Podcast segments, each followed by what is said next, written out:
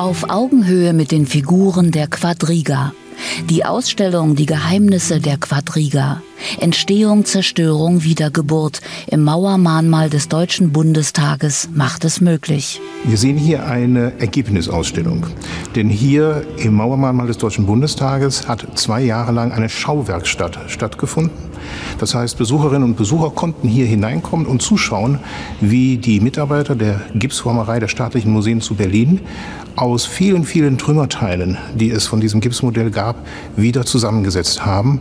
Ein Pferd, eine Victoria und einiges andere noch.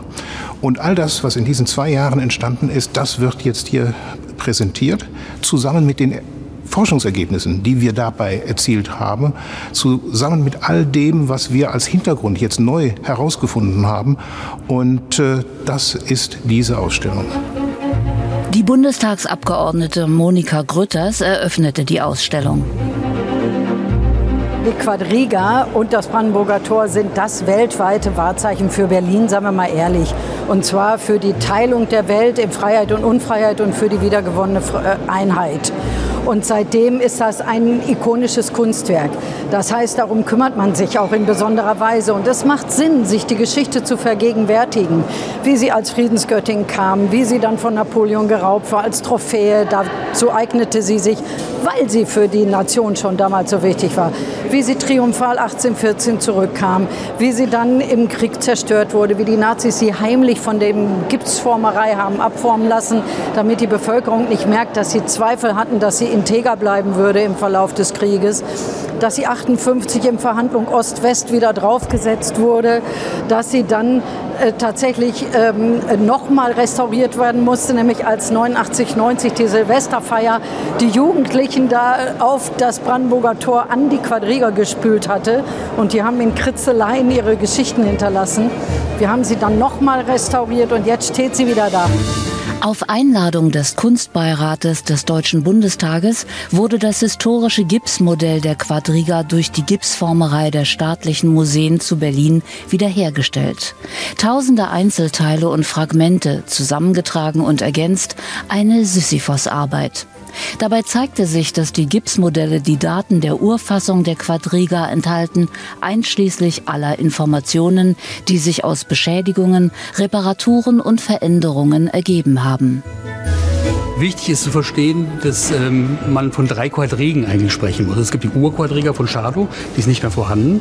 Und dann gibt es das Gipsmodell, was Sie hier gerade sehen, äh, wo Informationen sind, äh, die aus, dem Ur, äh, aus der Urquadriga stammen. Und dann gibt es auch die heutige Nachbildung, die Sie heute auf, der, äh, auf dem Brandenburger Tor sehen.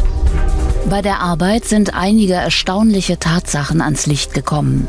Das war für mich eigentlich die große Sensation, äh, dass wir viele äh, Erkenntnisse sammeln konnten von Dingen, die bisher unbekannt waren. Wir haben herausgefunden, dass ein Pferd deutlich kleiner ist, eine ganz andere Bildhauersprache hat. Schado hat das irgendwie sehr dynamisch, klassizistisch mit Wehner Mähne, die seine Pferde gemacht. Und eins platzt da richtig raus. Es hat irgendwie, sieht aus, als ob es gerade unter der Dusche gestanden hat. Ähm, wenn man das aus der Nähe sieht, dann sieht man das sofort. Oder wir haben es sofort gesehen. Und das wurde vorher nie beachtet. Ein spannender Fall, den die Geschichte schrieb. Wo kommt dieses Pferd eigentlich her?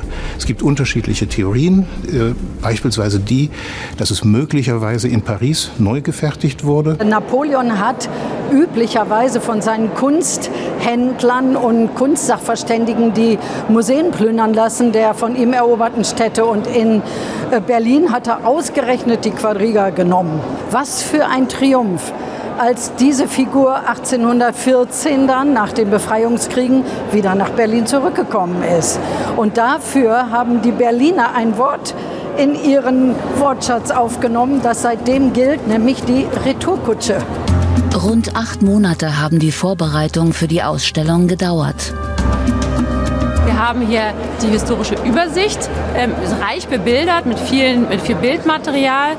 Dann haben wir aber auch das Attika-Relief unterhalb der Quadriga eins zu eins äh, hier als Foto von 1926. Und wir gehen mit dem Besucher, nehmen ihn an die Hand und nehmen jede Figur auseinander und erklären, was der Betrachter des 18. Jahrhunderts in diesem Bauwerk gesehen haben muss.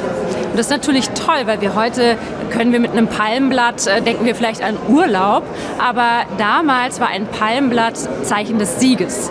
Und das sind so Symbole, die heute völlig äh, untergegangen sind. Also das Wissen über diese Symbolik ist praktisch verloren gegangen. Und hier kann man sich darüber aus, ja, damit auseinandersetzen und dann vielleicht, weil es ja auch nicht weit weg, von hier dann zum Brandenburger Tor gehen und vielleicht selbst noch mal anschauen, weil was wir hier zum Beispiel nicht aufgreifen konnten, waren die, die äh, Herakles-Reliefs in den Durchgängen des Brandenburger Tores.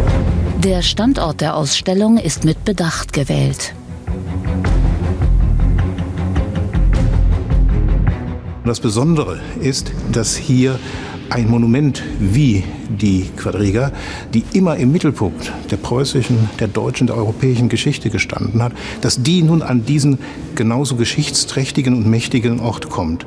Und dass die nun hier ins Mauermahnmal des Deutschen Bundestages kommt, und die Mauer ist ein genauso bildmächtiges Monument, dass diese beiden Monumente hier zusammentreffen, das ist, finde ich, von hoher symbolischer Bedeutung. Denn das Mauermahnmal und jetzt eben auch diese Modelle der Quadriga stehen hier in Sichtweite des Reichstagsgebäudes, des Plenarsaals.